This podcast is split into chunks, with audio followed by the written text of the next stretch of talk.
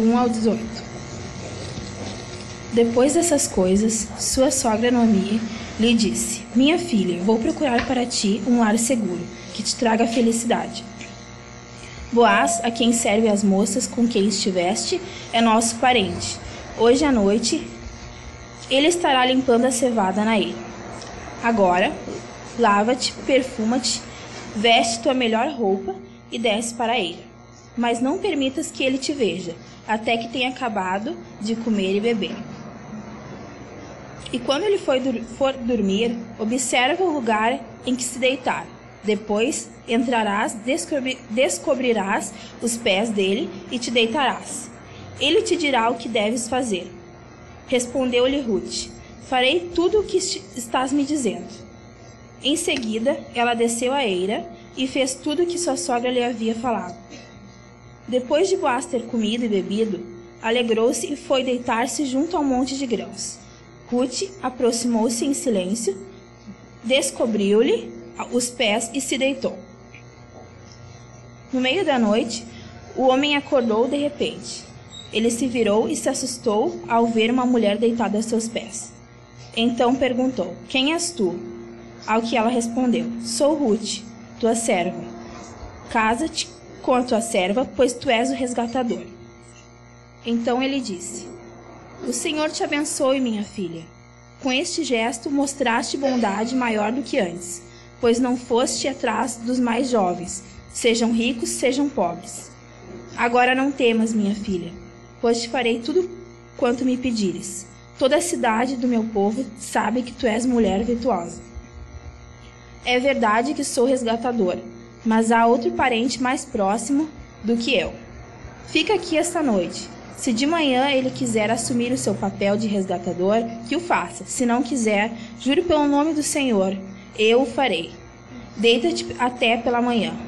Ela ficou deitada aos seus pés até pela manhã e levantou-se antes de clarear, para que não fosse reconhecida, pois ele disse: Que ninguém fique sabendo que uma mulher veio até a eira. E disse mais: Traze aqui o manto com que te cobres e segura-o. Ela o segurou e o homem despejou nele seis medidas de cevada e pôs sobre os ombros dela. Depois ele voltou para a cidade.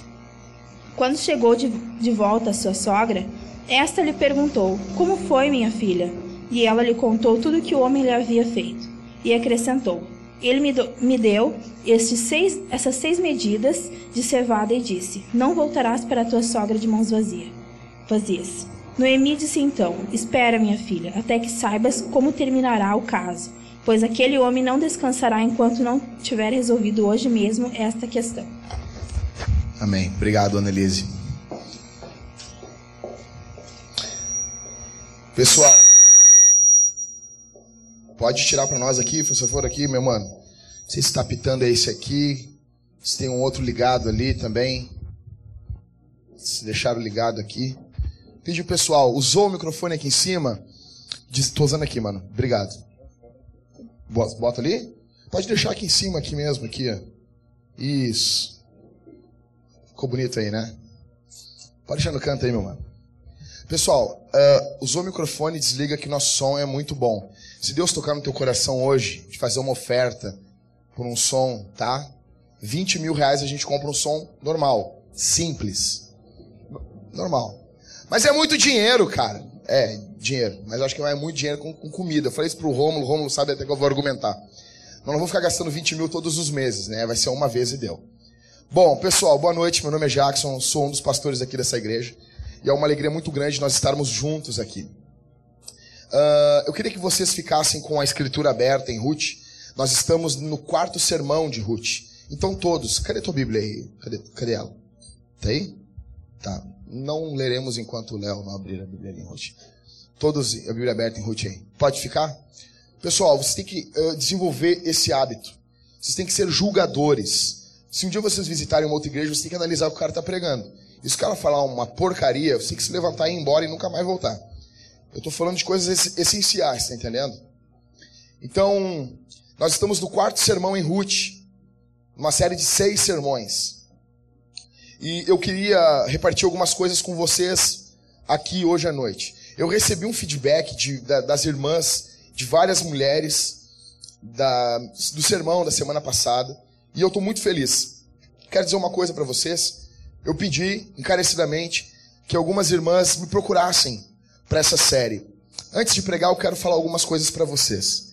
Nós precisamos, encarecidamente, dar uma chacoalhada na nossa igreja. Cheguei e perguntei assim: quem é que tem um testemunho para dar uh, na série de Ruth? Vocês se lembram disso? Quem se lembra disso? Então, eu perguntei quem tinha um testemunho. Ninguém me perguntou, ninguém me chamou. Ninguém. Se Deus está fazendo algo bíblico na tua vida, algo de verdade, algo pelo Evangelho, você tem o dever de repartir isso com os teus irmãos. Então, provavelmente semana que vem nós teremos um testemunho aqui. E eu queria muito, muito, muito que as mulheres se despertassem para o Evangelho na nossa igreja. Eu queria muito, eu sonho muito, pessoal, que o domingo não seja essa correria. Essa correria que beira a blasfêmia. Onde nós não organizamos o nosso tempo. E aonde o culto é uma correria e a gente faz de qualquer jeito. Onde as músicas às vezes saem de qualquer jeito. Eu quero dizer a você, se vocês, olhem aqui para mim. Se tem um músico comprometido, que quer tocar, que quer, eu, sabe, eu vou dizer um negócio para você. Sabe por que eu tô tocando aqui no culto? Porque não tem ninguém comprometido. Ah, mas não tem. Não tem. Gente que sabe tocar, que conhece Bíblia, que leu Bíblia toda, que conhece teologia, que não vai botar porcaria para a igreja cantar. Não tem. Ou os que têm não estão comprometidos. Eu preciso disso. Tô louco para que tenha outras pessoas tocando. Alguém pode visitar a igreja e dizer assim, o Jacques é fominha. Não sou, cara. Não sou. Quero muito. Se vocês, se você toca um instrumento, se você sabe tocar, conhece Bíblia, me procura no final do culto. Me procura no final do culto. Tem vagas. Tem vagas para quem quer trabalhar. Tem vagas para quem quer fazer alguma coisa. Tá bom? Então, eu quero que, que o Espírito Santo chacoalhe a nossa igreja. Mulheres, se Deus está fazendo algo na tua vida, você quer repartir isso com a igreja, nos procure. Conte seu testemunho. Essa semana eu fui muito agraciado por Deus. O Ivan e a Sulamita foram na minha casa e a Sulamita contou um testemunho dela. Cara, depois que vocês começam a estudar a vida de Ruth, vocês vão ficar mais aberto para a história feminina. E quando a Sulamita contou a vida dela, cara, algo impactante. Provavelmente ela vai estar repartindo com a gente semana que vem. Então, às vezes, eu estava na minha casa, o Ivan me ligou, disse, vamos tomar um café. Foi lá em casa. Os caras só me abençoaram. Levaram cuca, de que aquela cuca lá ainda, velho? Uma cuca alemã para me comer. Velho. Levaram lá um troço de chocolate, bom pra caramba lá suco deu naturale. E ainda a Sulamita contou um testemunho ainda para mim ainda da vida dela. Velho, cara, que vida desgraçada e que graça poderosa de Deus, cara. E eu fui animado ali. Então eu quero encorajar vocês. Tá? Nós temos que ter uma cosmovisão, uma visão diferente do culto de domingo. Seja que eu quero contar o que Deus está fazendo na minha vida. Deus está transformando a minha vida pelo evangelho, pela pregação da palavra, pelos grupos de conexão, pelo estar em comunhão com os irmãos. Que eu quero trabalhar. O problema é que a gente tem muita gente, eu vou ficar parado, não vou. Se, se, é de Deus, ele vai me ver. Não vamos ver, vai morrer e ninguém vai te ver. Tá entendendo? Não, ninguém vai te procurar. Então chega e diz assim: estou à disposição. Nós precisamos de pessoas dispostas. Amém? Só o Júnior disse amém, cara. Meu Deus. Vamos lá. Eu nunca entenderei um calvinista pessimista. Um calvinista que vê o futuro com maus olhos. A Thalita tem uma parente. E, e ela é conhecida por ter uma visão totalmente distorcida do futuro. Aí qual foi a gripe, meu amor, que teve? Oi? A gripe H1, H1N1. Quando veio aquela gripe, ela, eu nunca vou me esquecer, ela está sentada e ela disse, acabou, deu, vai morrer todo mundo dessa vez. Estamos casados há 10 anos, eu nunca quis mulher dentro da minha casa. Não quero. Tem uma visão, vai ser uma desgraça. Não, eu tenho um pavor. Tipo, começou agora a aprovação da, do casamento homossexual nos Estados Unidos. Só vendo no Facebook assim, dias terríveis estão vindo. Pô, mas já não tá ruim. Quer que piore ainda? Não, nós não estamos na grande tribulação. Tu não sabe o que vem pela frente. Mas pô, cara! Tu quer o quê? Não. Nós veremos demônios caminhando na rua, Spielberg. Não, nós vamos ver, vai ter os bichos voando. Já acharam lá na Antártida os bichos. E os bichos com a cabeça, o texto lá de, de, de Apocalipse. Aqueles bichos vão voar e vão ferroar as pessoas. Porque nós não estamos na grande tribulação. Tá tudo muito fácil. Aqui, tem muita gente morrendo pelo Evangelho. Mas quando eu estudo na Escritura a providência de Deus, e quando eu simplesmente leio a Escritura, é impossível. É impossível eu ter uma visão pessimista do futuro. Ainda que eu saiba que pode acontecer muitas coisas terríveis, mas o futuro está na mão de Deus. Qual é, olha aqui para mim, qual é o lugar aonde o futuro tem que estar, se não as mãos de Deus? Qual é o lugar? E quando eu falo, eu não falo somente do futuro cósmico, mas eu falo futuro do teu futuro. Ou você acha que se o futuro não estivesse nas mãos de Deus, mas nas tuas mãos, ele estaria mais bem guardado?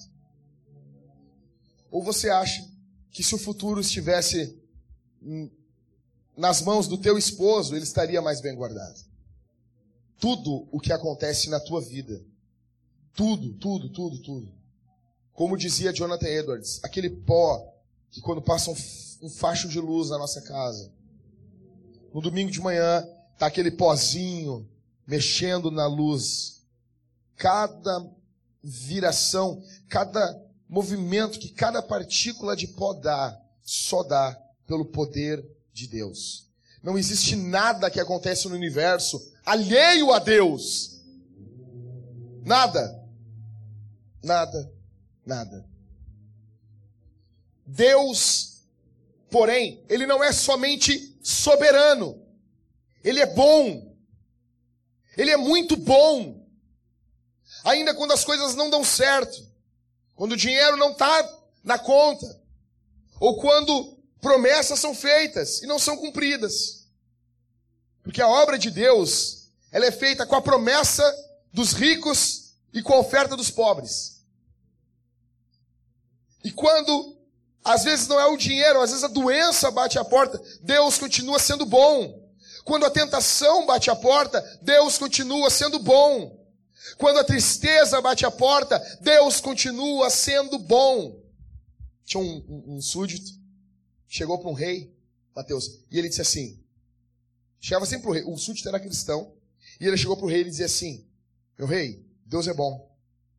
E o rei era incrédulo, né? Dizem que ele era petista, tô brincando. Daí ele. Ah, cara, fica falando que Deus é bom. Diz, Não, Deus é bom. Deus é bom.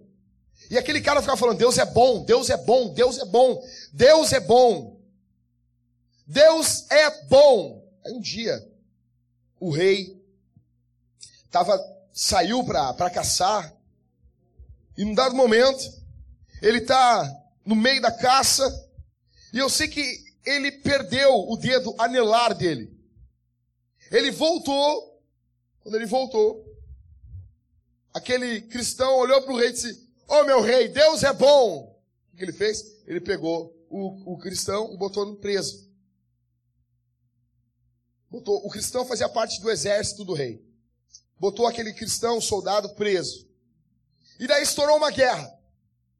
E aquele rei saiu para a guerra. E ele está no meio da guerra, eles foram surpreendidos por uma tribo canibal, quando eles fugiam do exército inimigo. A tribo canibal prendeu eles. Levaram eles para o meio de um local onde tinha um enorme de um panelão e começaram a cozinhar todo mundo. E foram comendo um a um. Quando chegou a vez do rei, eles olharam o rei não tinha um dedo. E eles tinham um, um, uma visão que eles não podiam comer uma pessoa que era deficiente física ou seja, o Lula não ia ser comido. Que droga, tô brincando. Daí, tipo, não comeu ele. E ele voltou. Ele disse, cara, vou tirar aquele cristão lá, porque é verdade, meu Deus é bom. Quando tirou ele, o cristão olhou para ele viu, rei? Deus é bom. Ele disse, não, eu sei, Deus foi bom comigo. Mas contigo não, porque tu ficou preso. Ele disse, não, eu tenho os dez dedos. Eles iam ter me prendido e eu teria morrido. Deus é bom contigo e comigo. Ou seja, lendo o livro de Ruth, lendo Ruth, eu chego à conclusão que tudo está nas mãos de Deus. Que tudo, eu queria que você nesse momento, por favor, que você esquecesse tudo por uma hora, uma, 60 minutos ou menos, e você só prestasse atenção aqui em mim, só em mim, mais nada, tá bom? Presta atenção na escritura. Primeiro que esse texto que a Annelise leu aqui é um texto que a gente precisa. Para que serve Rivotril, meu amor? Que serve mesmo? Para acalmar, né? Esse texto é um texto que eu, eu precisaria de um Rivotril. Quem é muito, quem é muito, quem é muito assim, não, meu Deus, ai meu Deus, tem que tomar um Rivotril para ler o capítulo 3 de Ruth. Porque dá a impressão que a maionese vai desandar. É ou não é? O, o Ricardo, a gente estava conversando isso aí, né? Tu vai ler o livro de Ruth, chega no capítulo 3, tu, ai meu Deus. E vai dar porcaria, a maionese vai desandar. Eles vão dormir junto. A primeira vez que você lê o livro de Ruth não dá essa impressão? Ela deita nos pés do cara, tu fica, meu Deus, e agora? Meu Deus, o que, que vai acontecer? Então o cara, e daí a galera fica tentando aliviar o texto. Não, não é bem assim, aquela coisa toda. E, então, mas vamos lá. Ao olhar para o capítulo 3, eu começo a ver que aquelas nuvens negras que pairavam sobre a vida de Ruth, de Noemi, elas começam a se dissipar elas começam a se tornar em gotas de chuva misericordiosas sobre elas. O Senhor, que até então a impressão que nos dá estava vindo contra elas, deixa extremamente claro que é bom, que é bondoso, que é misericordioso com elas a bondade e a misericórdia de Deus ficam explícitas. E algumas coisas saltam desse texto.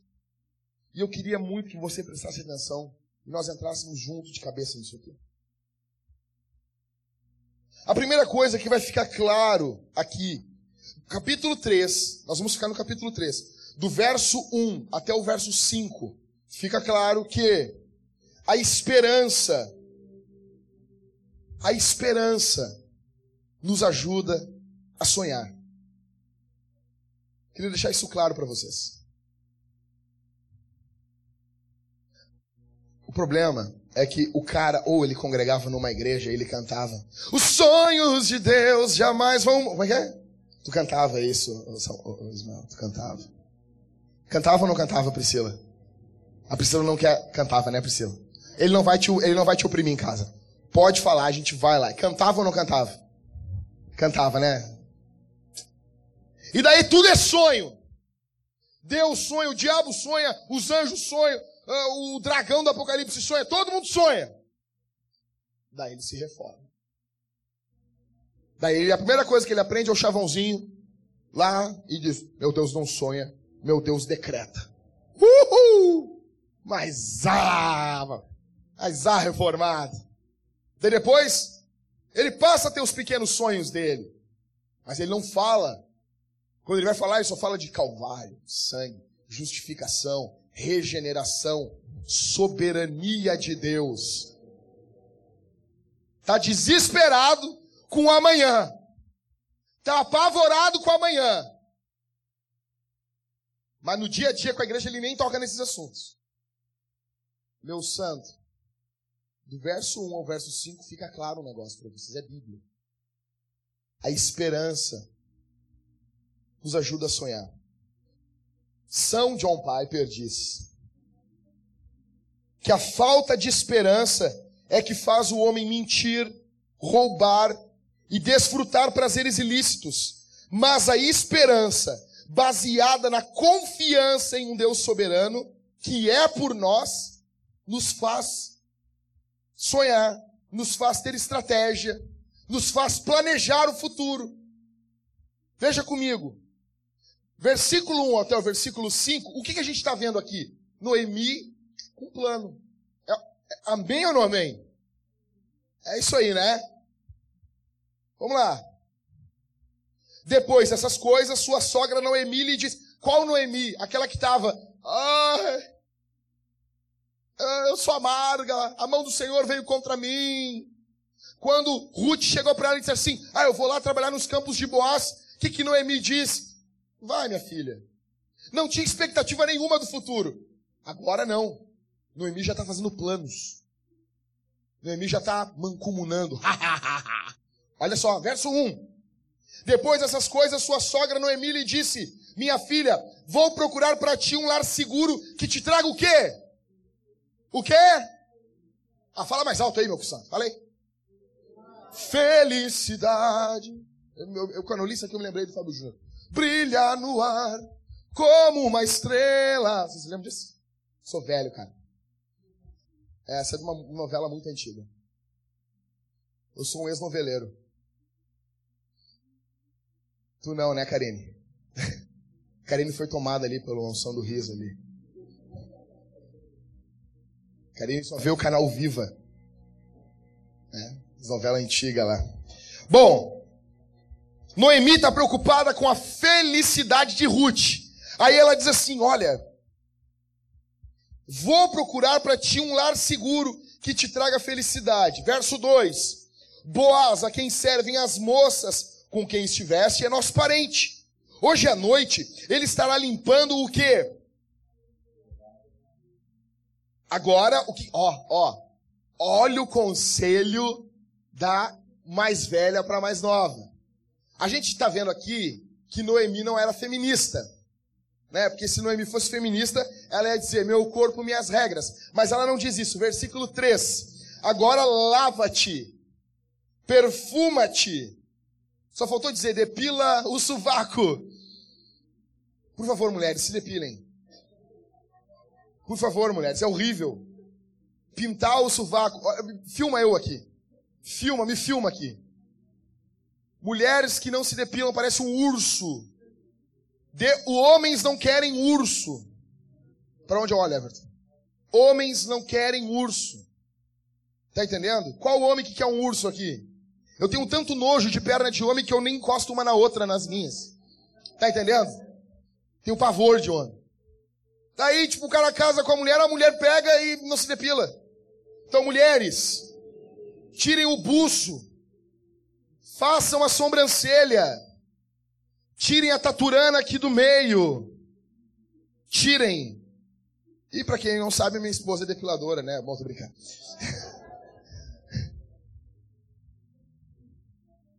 É verdade mesmo. Mas isso aqui não foi merchandising, não. Agora, verso 3: lava-te, perfuma-te, veste tua melhor roupa e desce para a era. Mas não permitas que ele te veja até que tenha acabado de comer e beber. Ou seja, Noemi, a mulher mais velha, está dizendo para Ruth: te arruma. Tá entendendo? Cara, eu quero dizer uma coisa para as irmãs mais novas aqui. Às vezes, tem mulher, cara, eu fico apavorado. O homem tem que ser fiel, a mulher dele não importa. Se a mulher estiver doente, tudo bem. Se a mulher estiver passando um problema, tudo bem. Mas a mulher não se cuida, cara. Ah, o interesse aqui é um interesse amoroso aqui. É para o marido. Ela quer um marido. E quem quer um marido se arruma, cuida da aparência. Então, principalmente, casadas. Não é porque vocês casou que vocês vão se, se atirar agora. A intenção aqui é agradar o homem? É. Cara, uma coisa, quero deixar claro um negócio aqui. Homens são, são atraídos pelo que eles veem. O cara tem que ver uma coisa bonita. Tá entendendo? E daí, às vezes, a gente fica assim, cara, a mulher fica toda. É, não. Quer fazer o teu marido feliz? Se arruma para o teu marido. Cuida da tua aparência para o teu marido. Mulher que não cuida da aparência para o seu marido, ou então assim, ganhou filho, ela vira uma mãe. Agora eu sou mãe. Não, animal, tu é mulher, depois tu é mãe. Tem um pastor que disse que quando a mulher dele entrou na casa com o cabelo curtinho, porque agora eu sou mãe, eu, eu, não dá, eu não tenho tempo para me cuidar. Daí quando ele entrou, ele olhou para ela, ela olhou para ele e eles começaram a chorar, os dois.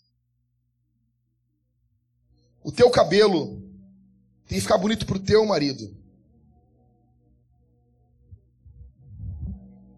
A tua aparência tem que ficar bonita pro teu marido. O filho e a filha vêm depois. Primeiro vem o marido. Ruth se arruma. Ruth cuida da aparência. Solteiros querem casar. Eu vou orar. Eu vou orar. Orar!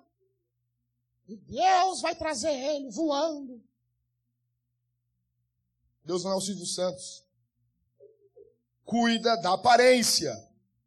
Tá bom? Vamos lá. E quando for dormir, versículo 4. Observa o lugar em que ele se deitar. Depois entrarás, descobrirás os pés dele e te deitarás. Ele te dirá o que deves fazer. Velho, quando tu lê isso aqui, fica com os cabelos em pé, tu fica que velha desgraçada essa Noemi, hein? Você fica pensando, Noemi, Noemi, sua safadinha. Noemi, tu não me engana, Noemi. Sabe por que a gente pensa assim? Porque a gente é bando de pecador. Porque a gente baseia Noemi na nossa vida. Olha o que o texto continua dizendo. Respondeu-lhe Ruth: Farei tudo o que estás me dizendo. Em seguida, ela desceu a eira e fez tudo o que sua sogra havia falado. Verso 7. Eu amo esse versículo aqui. Depois de Boaz. Quem é Boaz? Boaz é um homem de Deus, né? É ou não é, pessoal? O cara é fera, né? Homem, homem. Ok? Então, homem de Deus. Depois ele ter comido e o quê? O quê? O quê? Depois que ele bebeu, ele, o que, que aconteceu com ele? Se alegrou. Não foi Coca-Cola. Porque quando tu toma Coca-Cola, tu fica triste. Aquilo te empanturra. Entendeu? Aquilo te enche o estômago. Fica rotando um tempão. Fica, oh, tudo bom, meu? Fui pregar uma vez numa igreja, os caras botaram água com gás para me pregar. Imagina. E o brother meu que botou água com gás fez assim, ó. Te vira. Aí ele bebeu e se alegrou. Ficou alegre. Eu quero dizer um negócio aqui para vocês. A bebida alcoólica, ela é uma bênção. Para quem não fica bêbado. Se vocês, ah, não dá, eu fico bêbado, chega a me tremer meus pés. Vai beber água. Vai beber água. Porém, algumas pessoas, né, meu amor, que ficam alegres quando tomam vinho. Se falar vinho para minha mulher, ela já fica alegre. Vinho. Vinho e chocolate. Mas é um avivamento dentro de casa.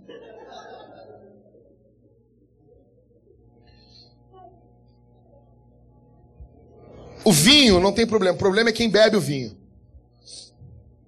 Ninguém pega e proíbe, porque tem agora pedófilos. Vamos matar as crianças. Vamos. Ninguém faz isso. Não. Tem estupradores. Tem uma, uma solução, Michael. Matem as mulheres. Ninguém, mano. Mas ninguém faz isso. Tem gente que bebe. Matem, acabe com o vinho. Não, ninguém faz isso. O problema é o bêbado, não é a bebida. Jesus bebeu vinho, não foi tangue de uva.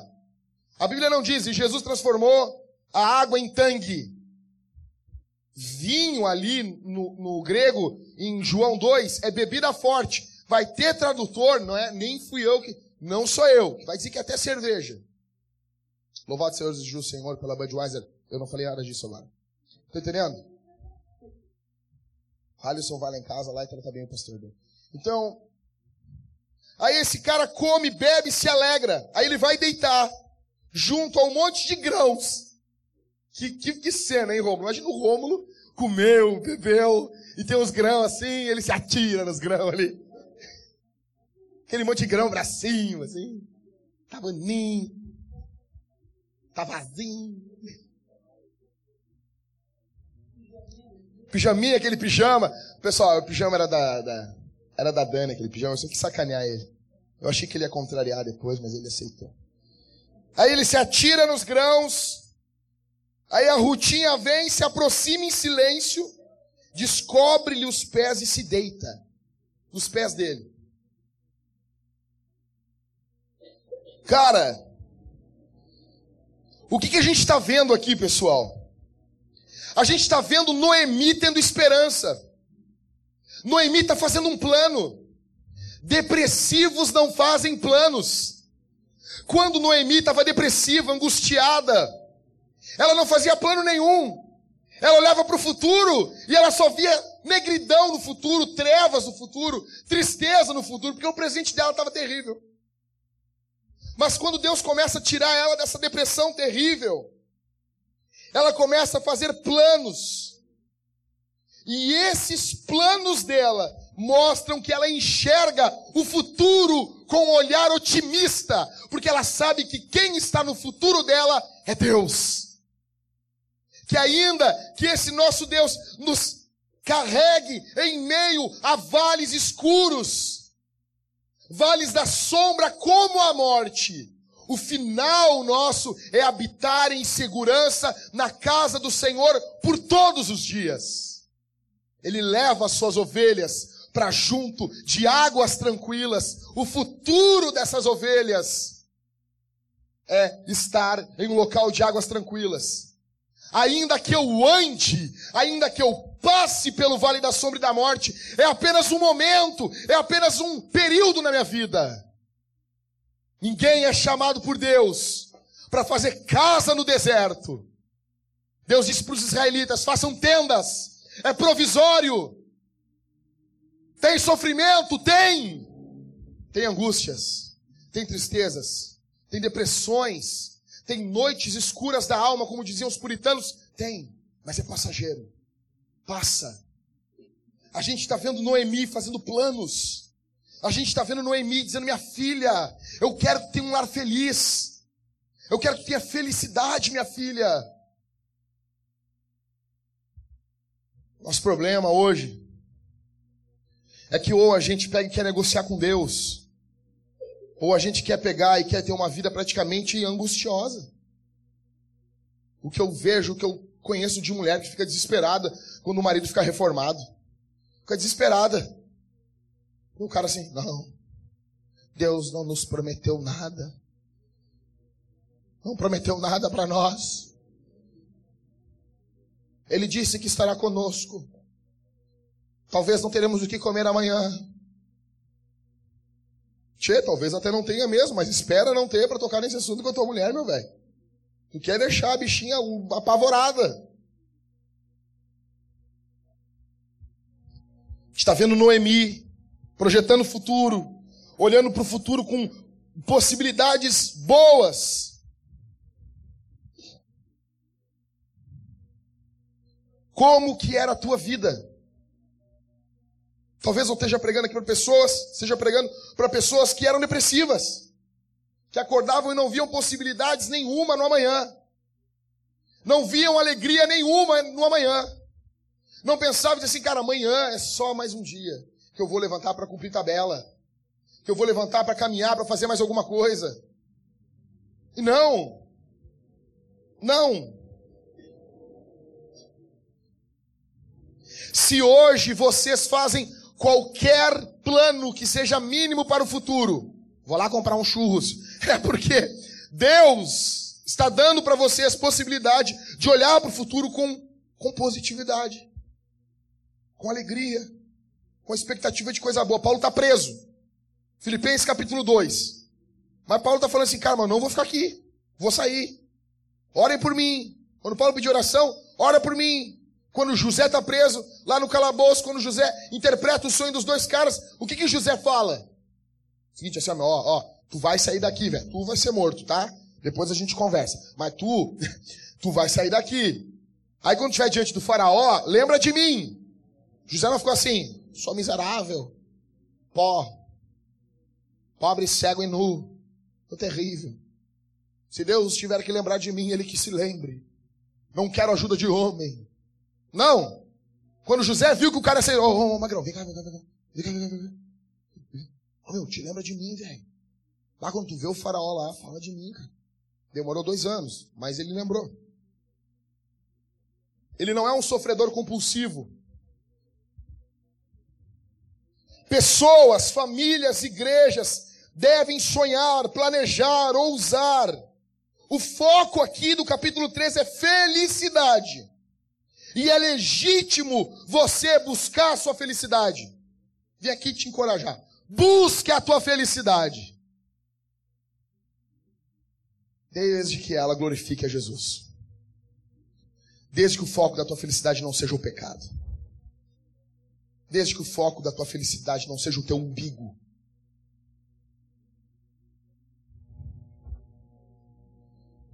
Famílias, igrejas, pessoas precisam planejar. Não o sonho como um ídolo ou como um meio de autoexaltação, mas um meio pelo qual eu glorifico a Deus. Aí, se você perguntar se dá comigo assim, Jackson, me conta o que, que passa nesse teu cabeção de 64 centímetros de diâmetro. Véi, é 64. Eu vou te contar, não, não, não tem chapéu do exército para mim, não tem. Seu serviço eles ter que mandar fazer. Meu primo, família de cabeçudos, meu primo chegou bravo em casa porque não tinha para ele, ele tinha servido. Tiveram que mandar fazer um para ele. Rodrigo foi, foi avivado. Ri, imundícia, ri. Eu vou sentar com vocês, eu vou contar assim, cara. Na minha cabeça, eu já inaugurei igreja na África. Já estamos, na minha cabeça, a gente está planejando, fazendo visitas na África. E estamos mantendo um presbítero lá, na minha cabeça. E estamos com um, um orfanato na África. Entendeu? Na minha cabeça. Estamos viajando, cara. Plantando igreja reformada que está amando o povo. Lá do outro lado do mundo. Os cafundó do Judas. Nossa receita, deixa eu te contar na minha cabeça, passa os milhões. Na minha cabeça, cara, a gente está fazendo um bolo já. Por quê? Porque eu, a expectativa de estar tá servindo Deus. Eu não estou servindo aqui um Exu. Eu não estou servindo aqui um, um Exu veludo, Exu buraco. Estou servindo Jesus. Então eu tenho expectativa que o nome dele vai ser glorificado. Tenho expectativa que eu vou ver igrejas da prosperidade fechando.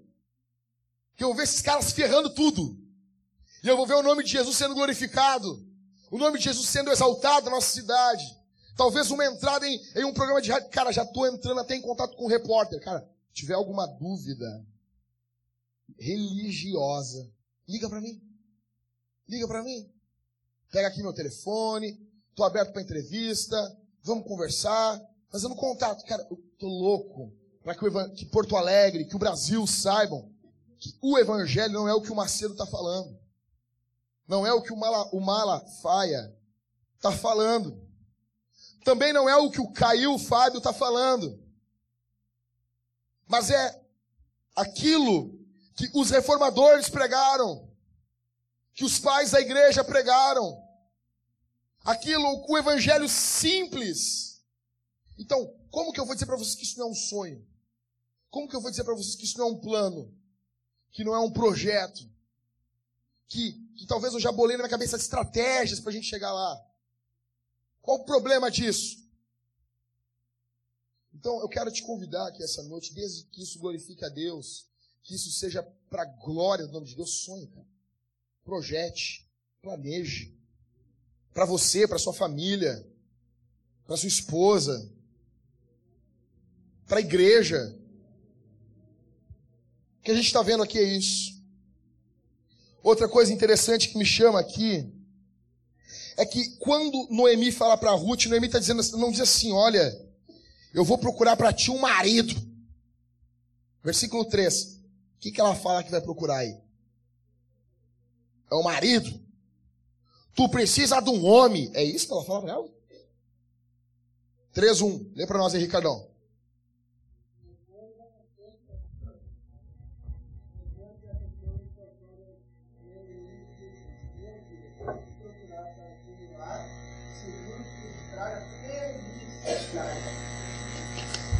Um lar. Um lar. A nossa geração, ela quer construir a felicidade apartada do lar. Muitos homens, imbecis, idiotas, imundos, dignos de uma coça, traem suas esposas. Sabe por quê? Porque apareceu uma mulher mais nova que a sua. Velho, pelo amor de Deus. E, e vão correndo numa aventura. E eles pegam e procuram e buscam a felicidade longe do lar. Homens e mulheres que estão aqui, porque também existem muitas mulheres que traem seus maridos. E estatisticamente falando, para cada homem que trai, tem uma mulher que está traindo também. Não existe felicidade apartado do lar.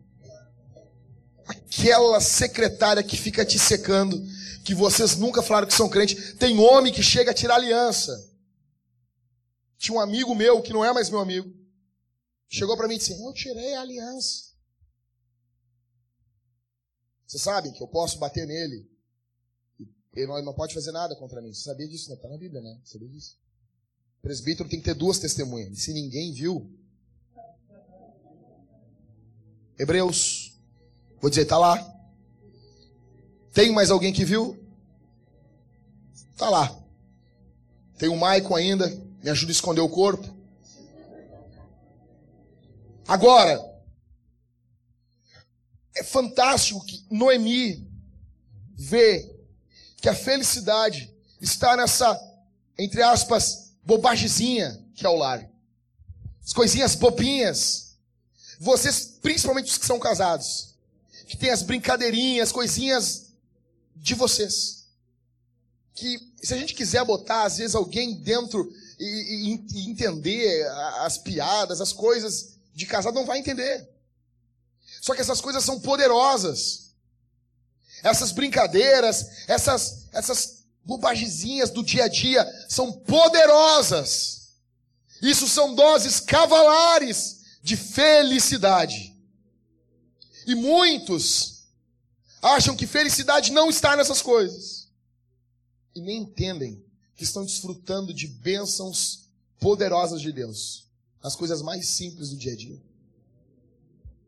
Noemi fala: Vou procurar para ti um lar seguro que te traga felicidade. Homens que estão aqui, mulheres, elas não se sentem felizes se elas não sentirem segurança. Por isso que o menino tem que morrer solteiro. Tem que morrer, entendeu? Jogando videogame. Vendo o seu filminho pornô. Sozinho. Não pode, em hipótese alguma, se juntar uma mulher de verdade. Porque mulher, cara, ela precisa de segurança. Ela tem que olhar para o lado ali. O cara até é meio rengo, assim, meio torto. Mas ela tá vendo, esse cara tá comigo aí. Esse cara tá firme. Esse cara é homem.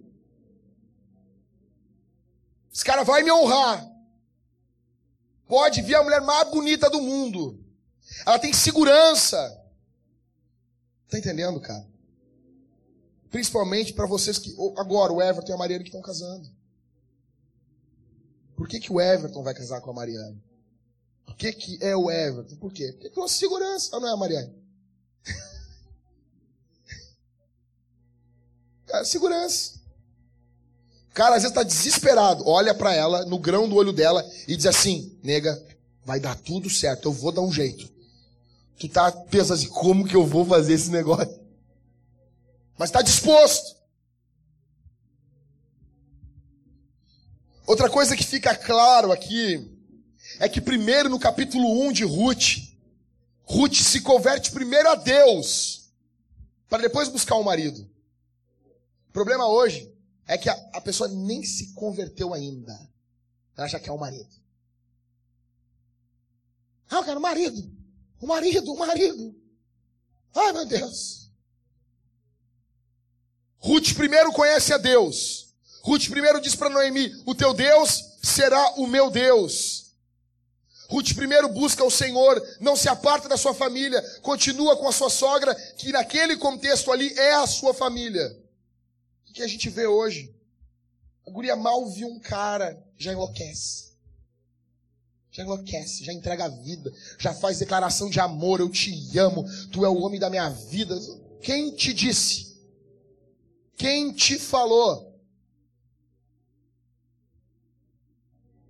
Aí, chega para mim e diz assim: Jackson, faz um favor para mim. Tu consegue sondar a vida dele para descobrir se ele se ele é um bom homem, se ele não é safado. E daí, quando tu vai ver, a guria já abriu o coração, a alma. Eu te amo e não sei o que, vamos fazer isso, vamos ter filhos. Como aconteceu com um conhecido meu. Tava, a guria chegou e comprou uma cozinha. Aí o cara, oh, oh, eu acho que tu tá te precipitando. Tinha 10 dias de casado, a Thalita já comprou uma panela. Eu te senti, é nós. Namoro. É, namoro, isso. 10 dias de casado, né? De, de namorado.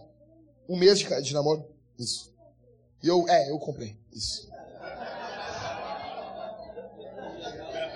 Cheguei lá, cheguei para namorar, olhei ela e ela olhando uma panela.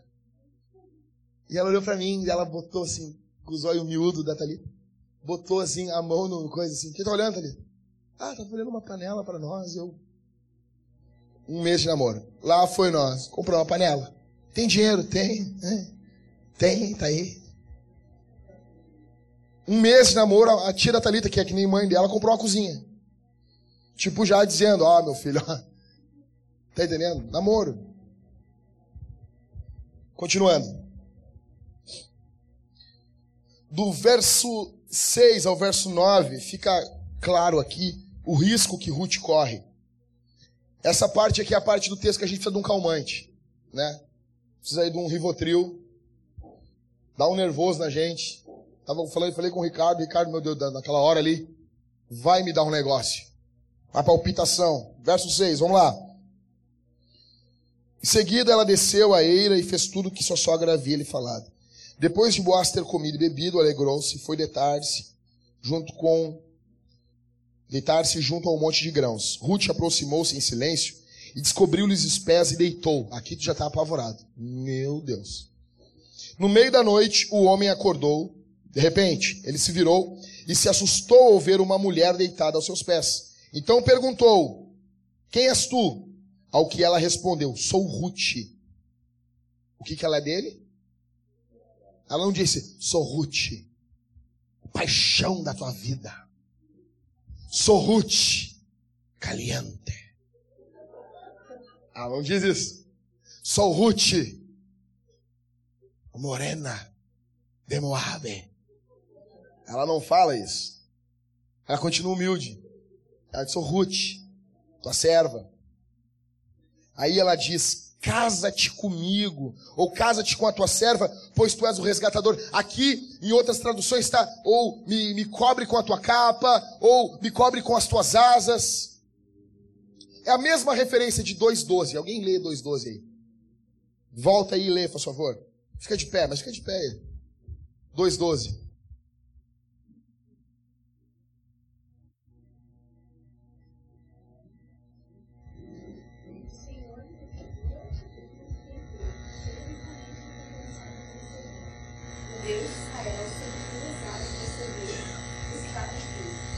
Ou seja, o termo no hebraico aqui é o mesmo termo. Me cobre com as tuas asas. Quando Boaz diz para ela, o Deus que tu veio buscar abrigo debaixo das asas dele. Esse termo no hebraico é o mesmo que ela diz. Ela está dizendo para ele assim: me cobre com as tuas asas.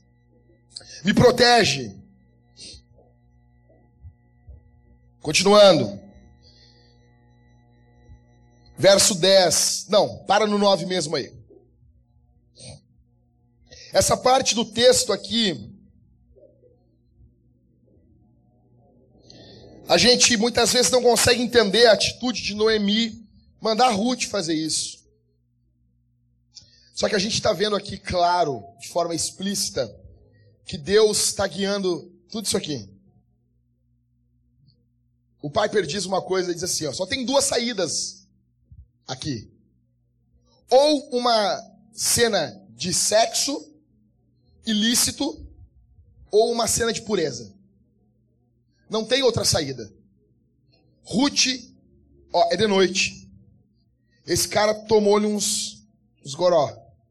Tá alegre. Deitado no meio dos grãos. Parece as novelas da Globo, né? Tá feliz da vida. Tá lustroso, como dizia minha avó. E daí, no meio da noite, ele se destapa, tem uma mulher muito mais nova do que ele, deitadas nos, nos pés dele. Uma mulher bonita, perfumada, arrumada, ajeitada, não tá com os pelão do sovaco desse tamanho assim, pintado, parece uma louca. Não, porque feminista tem cara de louca. Tem umas caras de louca. Meu corpo é as regras, mas claro, esse teu corpo é as regras mesmo. As caras, assim, um, um sovaco desse tamanho, assim, roxo. Mas quem quer botar regra naquele sovaco ali? Ninguém. Quem, quem quer? Aí, só tem duas opções para o que vai acontecer. Ou um cenário de uma relação sexual ilícita, ou uma cena surpreendente de pureza, integridade e autodisciplina.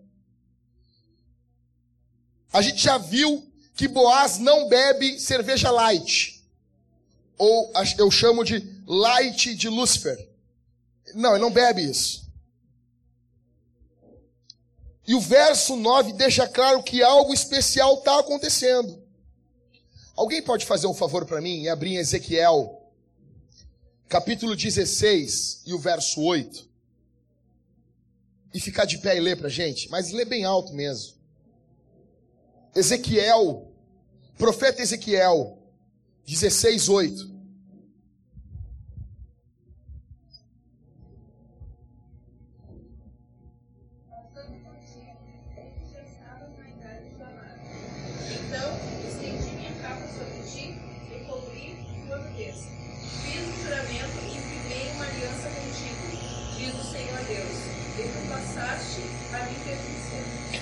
Essa linguagem poética que Deus está usando em Ezequiel é para Israel. E Deus faz uma linguagem poética, isso no, no período do Antigo Testamento, cobrir com a capa, cobrir com as asas, significa casamento. Deus está dizendo para Israel: Eu casei contigo, vocês me pertencem. É madrugada, Homens, é madrugada. Vocês estão sozinhos. Beberam e estão deitados no meio de um monte de grãos. E se acordam e tem uma mulher deitada aos pés de vocês. Não tem ninguém olhando. Não tem ninguém olhando vocês. Integridade, na verdade, é quando não tem ninguém olhando a gente. Quando não tem olho de ninguém. Quando não tem pastor quando tem presbítero nenhum, quando a esposa não está olhando, quando os amigos não estão olhando, quando a igreja não está junto. Minha pergunta para todos vocês aqui: quem são vocês quando não tem ninguém olhando vocês? Quem é você quando não tem nenhum olho te vendo? Quando não tem ninguém te vigiando? Por onde anda o clique do teu mouse? Por onde você zapeia na televisão. Quem é você no teu trabalho, quando não tem ninguém junto com você? Quem é você quando você está sozinho?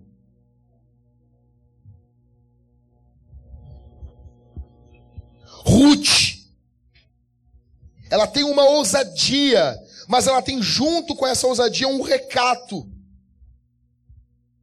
Ela é uma mulher fantástica. Ela sonha em se casar com ele. Então, Ela caminha em direção a ele. Ela vai nessa direção. Mas mesmo assim ela não é vulgar.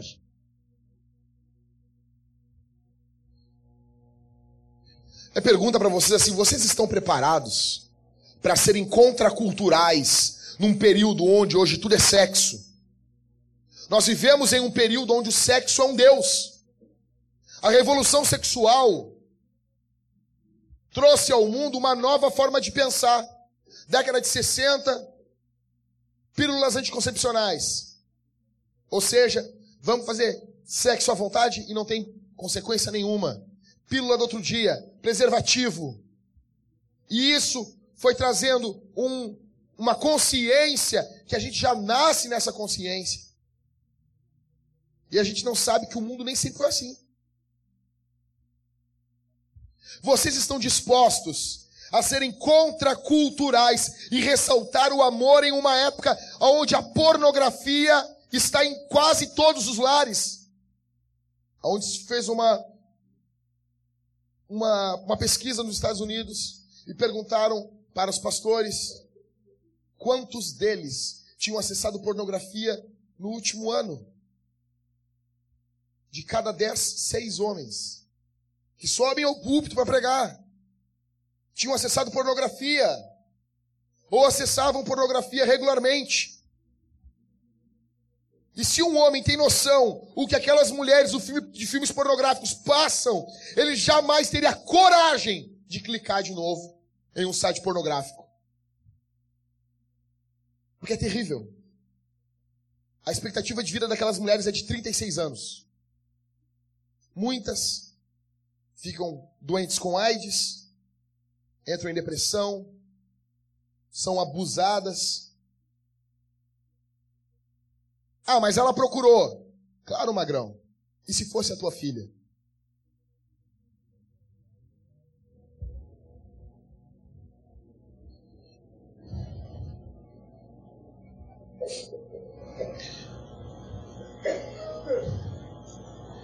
Ele entra numa biblioteca e ele caminha pelos corredores e ele está procurando um livro. E daí ele vai puxar um livro e ele vê do outro lado da estante tem uma moça. Ele tem 19 anos e ela tem 18. E ele vê que ela é bonita. O coração dele acelera. Ele vai para o outro lado do corredor e ele vai pegar o livro. Bem na hora que ela vai pegar o livro também em cima da mesa, e a mão dela e a mão dele resvalam uma na mão do outro. O coração dele e dela parece que vai parar na boca, porque ele resvalou a mão na mão de uma outra menina, que ele está começando a se interessar por ela. E ele começa a se interessar por essa moça. Falar com ela, olhar para ela, já dispara o coração dela. Quando ela entra no ambiente, o coração dele parece que vai vir para a boca. Deus criou sensações, coisas simples e sensíveis, que essa geração não vive, porque ela está amortecida com a pornografia. A pornografia tira de nós a sensibilidade das coisas simples, de um simples toque na mão. Nossa geração está viciada. E nós perdemos, principalmente os nossos jovens perdem a grande oportunidade de viver coisas lindas que Deus criou. Jonathan Edwards chamava isso de teologia da beleza. Tudo que Deus faz é belo. O que a gente vê aqui é uma atitude de pureza, é uma atitude de beleza. O que a gente vê aqui em Ruth capítulo 3 é uma atitude linda. O versículo 11 e o 10, velho, é de arrebentar. O 10 e o 11, melhor. Vamos lá. Então ele disse: Cara, ela está nos pés dele. Verso 9, vamos lá. Então perguntou: Quem és tu? Ao que ela respondeu: Sou Ruth, tua serva. É de noite. ela olha para ele e diz: Casa-te comigo. Campeão, o que, que tu faria nessa hora?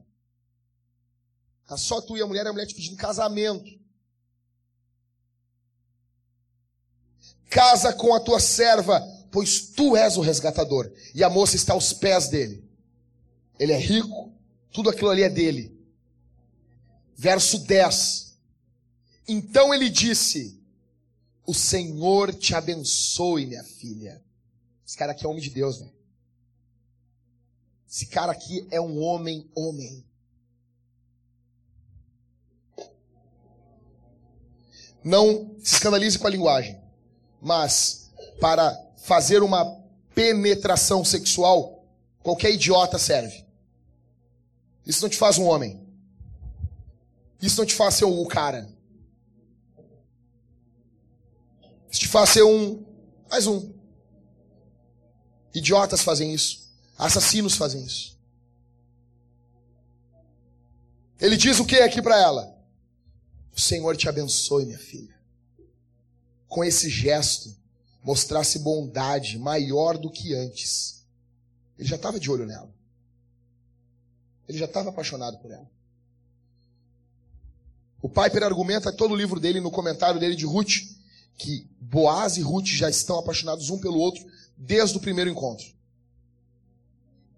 Tu mostrasse bondade maior do que antes, pois não foste atrás dos mais jovens, sejam ricos, sejam pobres. Ou seja, ele é um homem mais velho.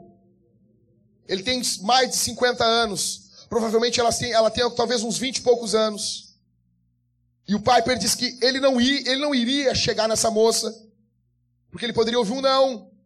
E ele espera por ela. E é um amor romântico. Verso 11.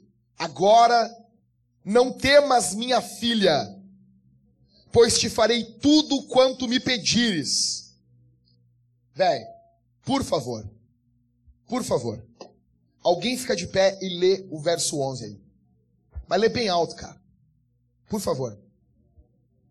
Vamos lá, pessoal. Fica de pé e lê o verso 11 aí. O Rômulo, bem alto para nós. Aí, agora.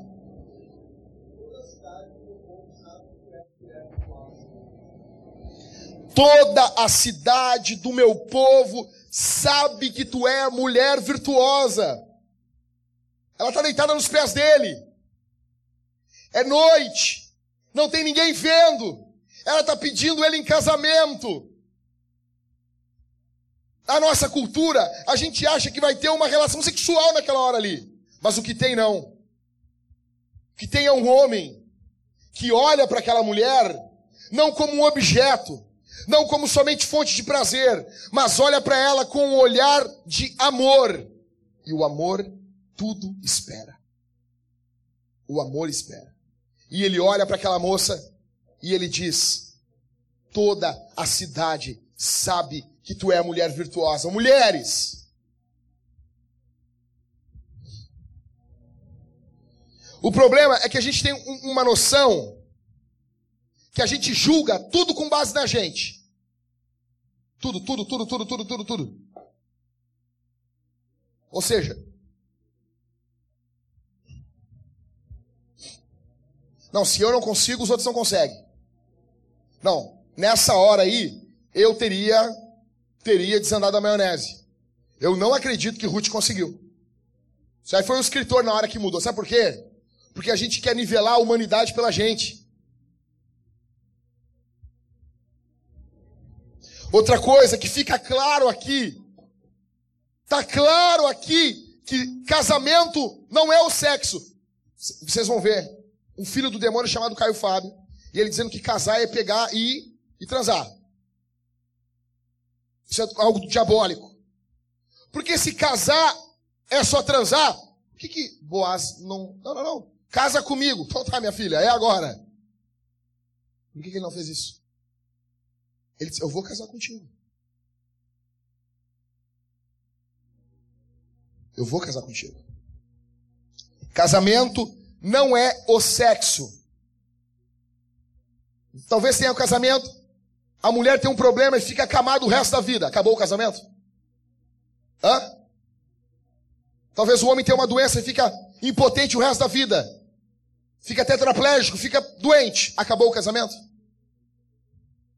O que sustenta o casamento é a aliança. O casamento não é o sexo. Outra coisa que fica claro aqui, mulheres, se o homem te ama, ele vai te esperar.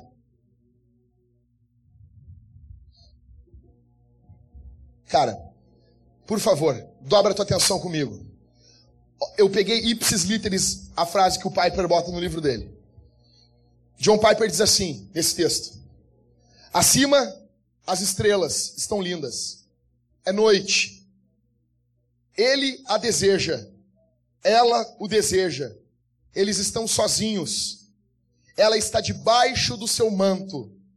E ele para por amor da justiça e não a toca. Que homem, que mulher. Namorados que estão aqui, parem enquanto é tempo. Permitam que o amanhecer da pureza venha sobre vocês. Não vale a pena. Não vale a pena. O casamento ele é fantástico. O sexo antes do casamento não vale a pena. Note que outra coisa que fica claro aqui também é que a gente não está falando de uma moça virgem. Ela já tinha sido casada e Boaz, em momento algum, vê ela deitada nos pés dele e diz assim: Vou me aproveitar dela, porque ela é uma mulher fácil. Como muitos pensam assim de mães solteiras como muitos pensam assim de mulheres que já tiveram relacionamento no mundo. Você que já teve relação sexual, aqui está o padrão para você. Não tem essa desculpa. Ah, mas sabe como é que é, né, pastor? A gente que já teve experiência no mundo aí, a gente sabe que não é fácil, né? Bom, pastor, a gente sabe aí que não, não é fácil aí. Ah, com a gente é diferente, não tem esse negócio aí, né? Não, não.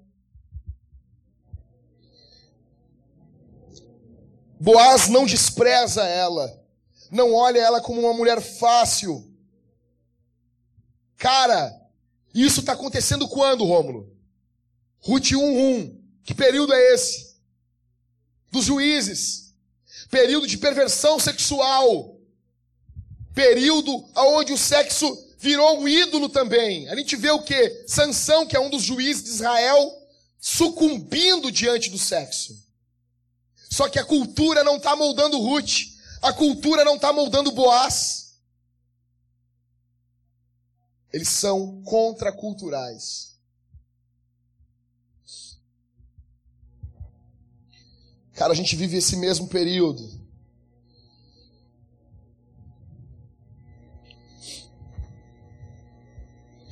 Uma coisa que eu quero deixar claro para vocês, eu falei antes em primeiro lugar aqui. Ô Danuzi, olha para mim aqui. Olha para mim.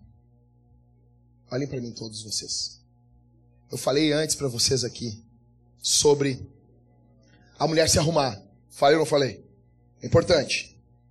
Porém, o, o que, que Boaz elogia ela? É o perfume dela? Hum, hoje tu tá usando um perfume importado. Hoje tu tá usando a seda do Egito.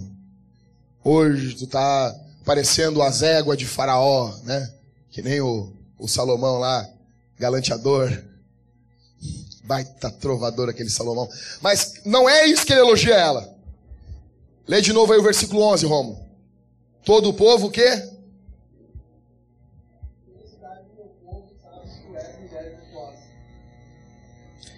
Versículo 30 de Provérbios 31, Rômulo.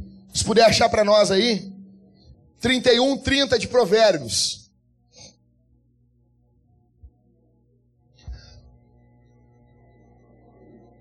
Ô Mariane, acha, por favor, enquanto o Romulo acha Provérbios 31, 30, 1 Pedro 3, verso 13 e verso 4. Ó, Provérbios 31, 30, Rômulo, vai.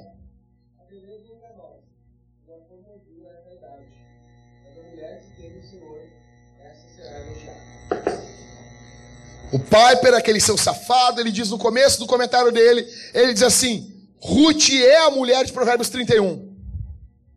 E é, cara. Ela é linda, se arrumou, mas ela é elogiada não por isso. Ela é elogiada não porque, olha, Pô, tu é bonitona. Tu tá com tudo em cima aí, Ruth. Pô, hein? Legal. Não. Ele elogia que ela é uma mulher virtuosa. Porque ainda que ela é bonita, ela é linda por fora, a beleza interior dela é maior ainda. Lê para nós aí, por favor, Mariane. 1 Pedro, apóstolo Pedro falando, capítulo 3, verso 13 e 4.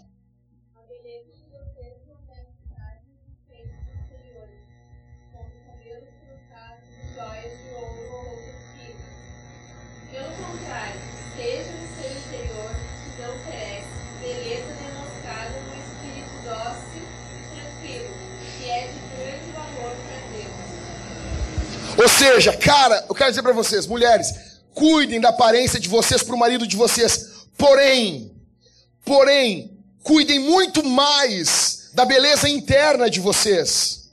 A minha pergunta para vocês aqui, mulheres que estão aqui, como você é elogiada? Você passa na rua. Que tipo de roupa vocês usam ao passar na rua? Não, os homens tá demais. Eu concordo. Eu concordo mesmo. Mas sempre. Mas sempre. Sabe que esse mundo está tão pervertido que não vê uma santa mulher de Deus, não respeita? Cara, mulher que sempre mas toda hora mexe comigo. Toda hora as pessoas, os homens mexem comigo. Tem algo errado. Porque Provérbios está dizendo que a mulher que teme ao Senhor, ela é louvada. Ela é elogiada. Eu não estou dizendo aqui que vocês vão virar a varoa do roupão, tá? Eu não estou dizendo isso, pelo amor de Deus. Mas eu estou dizendo que aquilo que Cristo faz em vocês e fez em vocês internamente, ainda que vocês sejam lindas, aquilo que Cristo faz em vocês é muito maior. Deus não chamou você para ser piriguete. Não tem piriguete gospel. Não tem. Não tem. E eu vou falar antes do casamento. Eu vou falar antes do casamento. Vai ter casamento sábado. Temos um grande problema. Então, se vire vocês. Não estou nem aí. Nós vivemos um período quando tem casamento, parece que a mulherada se solta. Vou com o degotão. Vou com as pernas de fora, as coxas de fora. Racha aqui em cima. É casamento. Casamento. Por favor, bem explícito, mulher de Deus não usa degotão.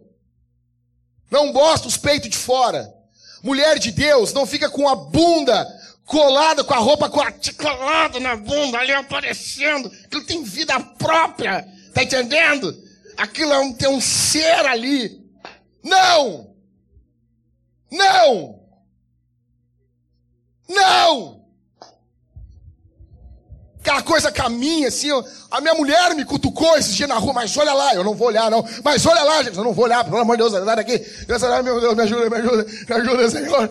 A Dali mas por favor, Jackson, olha aquilo lá, eu olhei, o que, que é aquilo, velho? Tinha vida. Aquilo caminhava.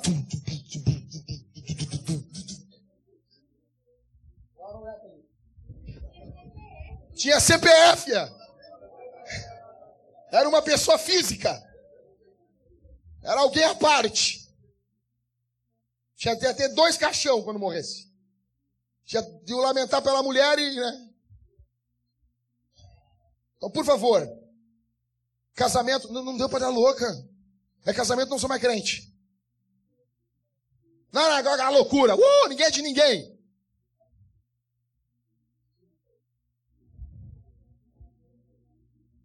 Eu também não estou falando, cara. Isso aqui não. É, quando que eu falei em roupa aqui na igreja? Mas a escritura toca nessa questão. O texto que a gente está lendo toca, eu não posso fugir disso aí. Ruth está cuidando do exterior dela. Mas o louvor de Boaz é por quem ela Ruth é. Todos veem, todos sabem que tem uma mulher virtuosa. Quem é virtuosa? Isso aqui é fato. A mulher que é virtuosa, ela vai ser elogiada. Principalmente pelo marido dela. E os outros vão ver e vão elogiar ela. É o que está acontecendo aqui. Mesmo assim, Ruth cuida da beleza exterior. Ela não é feminista, tá? Fica claro algumas coisas aqui. Não basta cuidar da pureza sexual de uma mulher. Homens, homens, não basta cuidar da pureza sexual de uma mulher. Tem que cuidar da reputação dela. Versículo 14. Alguém fica de pé e lê, por favor, aí. 14.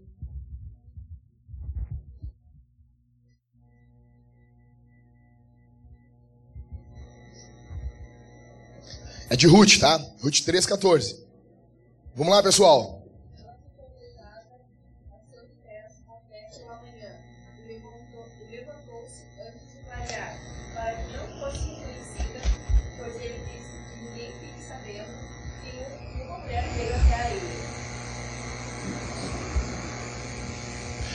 Lê o 15 de novo, o 15 também, por favor, para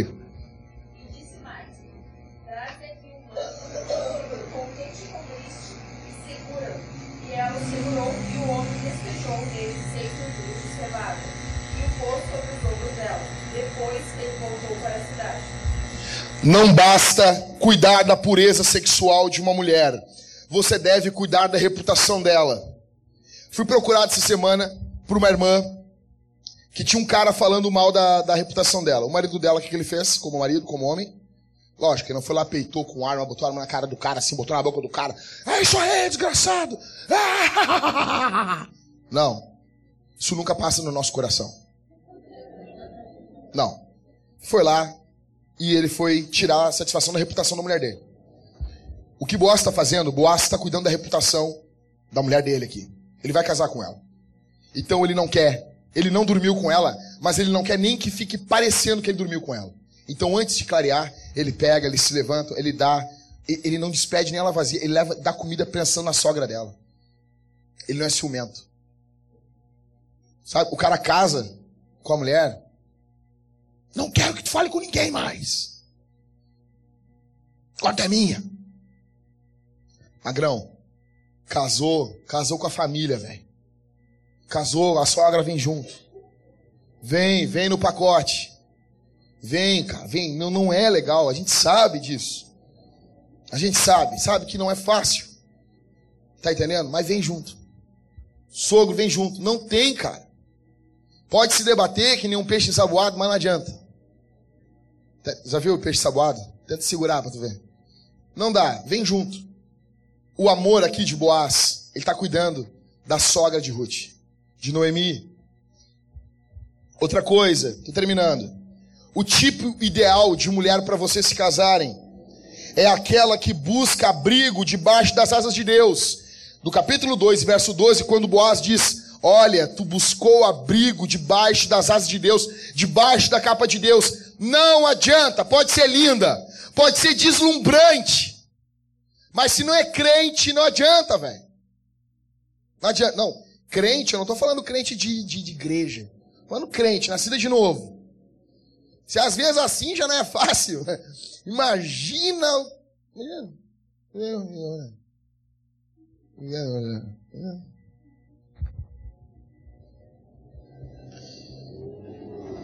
O texto termina com esperança e com paciência. Esperança de Noemi e paciência de Ruth. Esperança de alguém que estava desenganada pela depressão. E paciência de quem ama, pois quem ama sabe esperar. Fica claro que a família de Jesus não é perfeita. Porque vocês sabem, em Mateus capítulo 1, que Ruth está inserida na genealogia de Jesus. Então, você hoje pode fazer parte da família de Jesus. A família de Jesus não é perfeita. A família de Jesus é uma família pecadora, cheia de pecado. Sabe aqueles negócios que a gente não conta para os outros? Aquelas coisas cabeludas da família da gente? Que só fica sabendo depois que tem 18 anos que um tio te conta. Vou te contar um negócio da nossa família que não sabia. O quê? O João? Não é meu primo? Oh! Daí dá uma música. Toda a família tem um caso cabeludo. Cabeludo. Toda a família tem. A de Jesus não é diferente. A de Jesus, Mateus 1, lá em casa. Mateus 1 tá lá. Salomão pegando a mulher do cara, mandando matar o cara. Louco. Família de Jesus. Família de Jesus, Ruth. Uma moabita. Família de Jesus. Você pode fazer parte da família de Jesus aqui essa noite. Porque Deus santifica a sua família. Porque Deus perdoa a sua família. Porque Deus é bondoso com a sua família. A igreja, fica claro nesse texto aqui algumas coisinhas, eu termino com isso. Jesus ama a igreja. A igreja se submete a Jesus. Porque Boaz aqui está apontando para Cristo e Ruth aponta para nós. A igreja tem paciência e espera Jesus. Versículo 16 em diante. Quando chegou de volta sua sogra, esta lhe perguntou: Como foi, minha filha? E ela lhe contou tudo o que o homem havia lhe feito. E acrescentou: Ele me deu essas seis medidas de cevada e disse: Não voltarás para tua sogra de mãos vazias. Verso 18. Noemi disse: Noemi disse então: Espera, minha filha, até que saibas como terminará o caso, pois aquele homem não descansará enquanto não tiver resolvido hoje mesmo essa questão. Tava tudo certo. A gente tá assim, meu Deus, casa com ela, cara, casa. E daí tem um outro remidor na história. E a gente fica angustiado. Tu lê Ruth pela primeira vez, tu fica angustiado. Meu Deus, esse cara, morre esse cara de uma vez. Tem um cara na história ainda. A igreja tem paciência. O que eu vejo aqui, eu vejo Noemi olhando para o futuro. Uma mulher que estava depressiva, uma mulher que estava angustiada, olhando para o futuro com positividade. Eu vejo Ruth esperando o amado dela, tendo paciência. Isso aqui não é somente para minha vida, mas ele aponta para Jesus. Eu quero mais dois minutos da tua atenção. Força aí a cabeça aí. Jesus conhece o nosso passado, as nossas dores em decorrência do pecado. Jesus conhece quem foi você. Jesus sabe dos teus pecados. Jesus sabe das tuas misérias. Jesus sabe das coisas que você tem vergonha. Jesus sabe das coisas que você não conta para ninguém. Jesus sabe, às vezes, do passado que você quer fugir. Mas mesmo assim, como Boaz, ele estende a capa sobre nós como diz em Ezequiel capítulo 16, ele cobre, porque quando ele passa, ele vê Israel suja, nua. É uma menina que está atirada e ele cobre Israel. Jesus estende a sua capa para você. Jesus ama a sua igreja. Jesus ama e se doa de forma voluntária para a sua igreja. Recorra a Jesus. Corra para Jesus. Vá até Jesus. Clame por Jesus. Você que é fraco, você que tem sido vencido constantemente pelo pecado, você que tem olhado o pecado como teu Senhor e você como escravo, clame a Jesus. Uma mulher só não era apedrejada no Antigo Testamento se estivesse sendo estuprada se ela gritasse.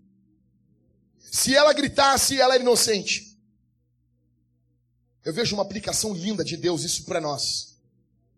O pecado pode estar nos sucumbindo. Nós não seremos mortos se gritarmos. Se morrermos gritando e clamando a Deus. Clame a Deus. Declare guerra contra o teu pecado. Declare guerra contra a tua fraqueza. Declare guerra contra a tua debilidade. Lute contra isso. Clame o teu Salvador. Clame o teu remidor. Clame o teu resgatador.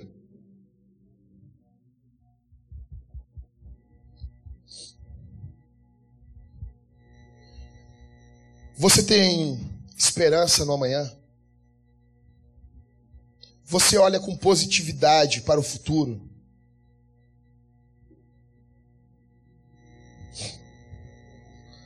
Ao saber que Deus tem um mundo nas suas mãos, isso te dá esperança? Ou você não confia em Jesus. Você acha que a coisa podia ser de uma outra forma. Ao saber que o Criador do mundo o teu Criador e o teu Salvador, o teu Remidor, tem todos os detalhes, todos os detalhes, igreja, olha para mim aqui, todos os detalhes da tua vida estão na mão de Jesus. Isso te dá positividade para olhar para amanhã. Isso te dá positividade de levantar segunda, de trabalhar, de encarar às vezes coisas chatas do dia a dia, sabendo que o teu amado, o teu, o teu resgatador, aquele que se importa com você. Eu quero dizer uma coisa, mulheres, Jesus ama vocês mais do que o marido de vocês. Homens, Jesus ama vocês mais do que a mulher de vocês. Quero dizer para vocês, vocês são amados de Jesus. E ao saberem disso, ao olharem para o futuro, ao olharem Ainda que seja as coisas meio embaraçadas hoje, mas olhando para o futuro. Eu sei que o futuro, que o amanhã está nas mãos dele. E eu sei, como ele diz em João capítulo 10, que ninguém toma as minhas ovelhas das minhas mãos, que ninguém arrebata, que ninguém arranca. Se você é ovelha de Jesus, ninguém arranca você das mãos de Jesus. Isso te dá esperança. Cara, eu estou pregando para vocês, Ruth. Faltam dois sermões. Isso tem que ficar claro. Ruth 1:1. Tudo que você ouvir de mim, lembre isso. Ruth 1:1. No tempo dos juízes. Essa história linda, da providência linda de Deus, está acontecendo num período de desvio espiritual. Não importa como o Brasil esteja. Se todos os teus colegas botaram aquela foto lá colorida no Facebook, que se dane, que se dane o que o governo americano está dizendo, que se dane, que se dane o que está acontecendo. Deus tem o futuro nas suas mãos.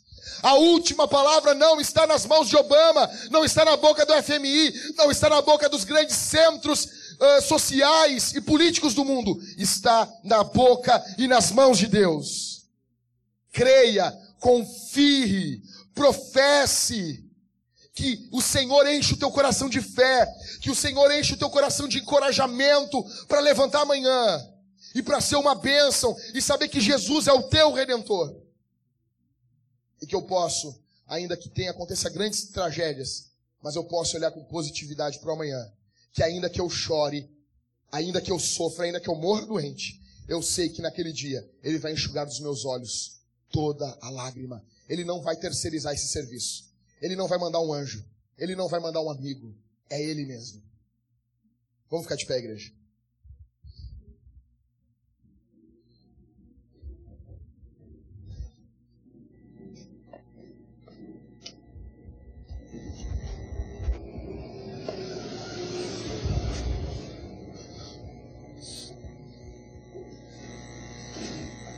Gostaria que vocês, nesse momento, fechassem seus olhos. Nós vamos orar. Nós vamos orar ao Senhor. Talvez enquanto eu pregava aqui, meu irmão, talvez o teu coração foi aquecido e você se lembrou das tuas necessidades, da tua história, da tua vida. Você se lembrou dos teus projetos, aquilo assim, cara, eu quero glorificar Deus, eu quero fazer algo para Deus. Eu não quero morrer da forma que eu estou. Eu não quero morrer sucumbindo debaixo do pecado. Não, eu não, essa não pode ser o meu último estado nessa vida. O Redentor está aqui. Seu nome é Jesus. Ele é poderoso para libertar o homem do pecado.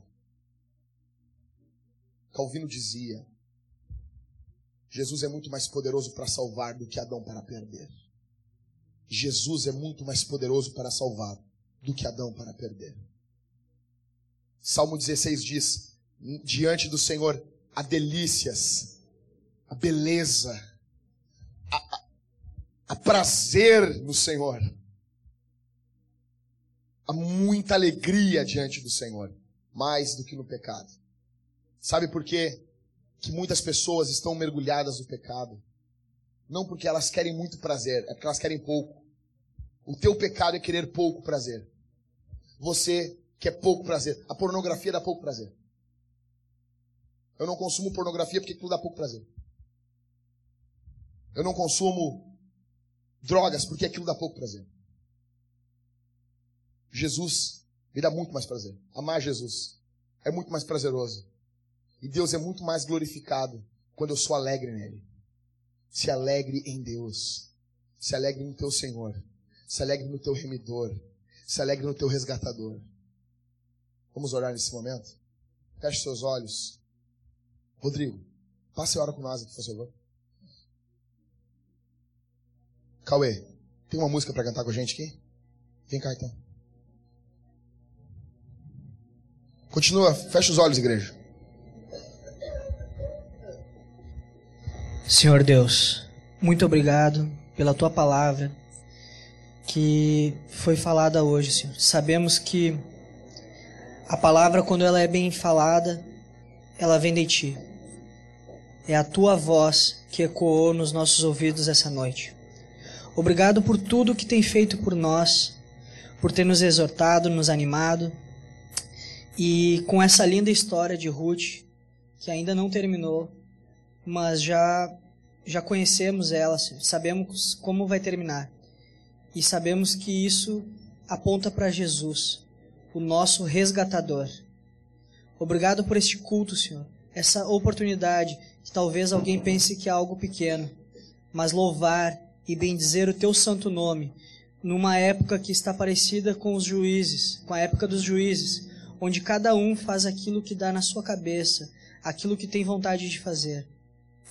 Que possamos, Senhor, enxergar uh, a, tua, a tua salvação, Senhor, nas nossas vidas. Que possamos enxergar que o futuro que o Senhor nos reserva é maior e melhor do que qualquer miséria que passamos nessa vida.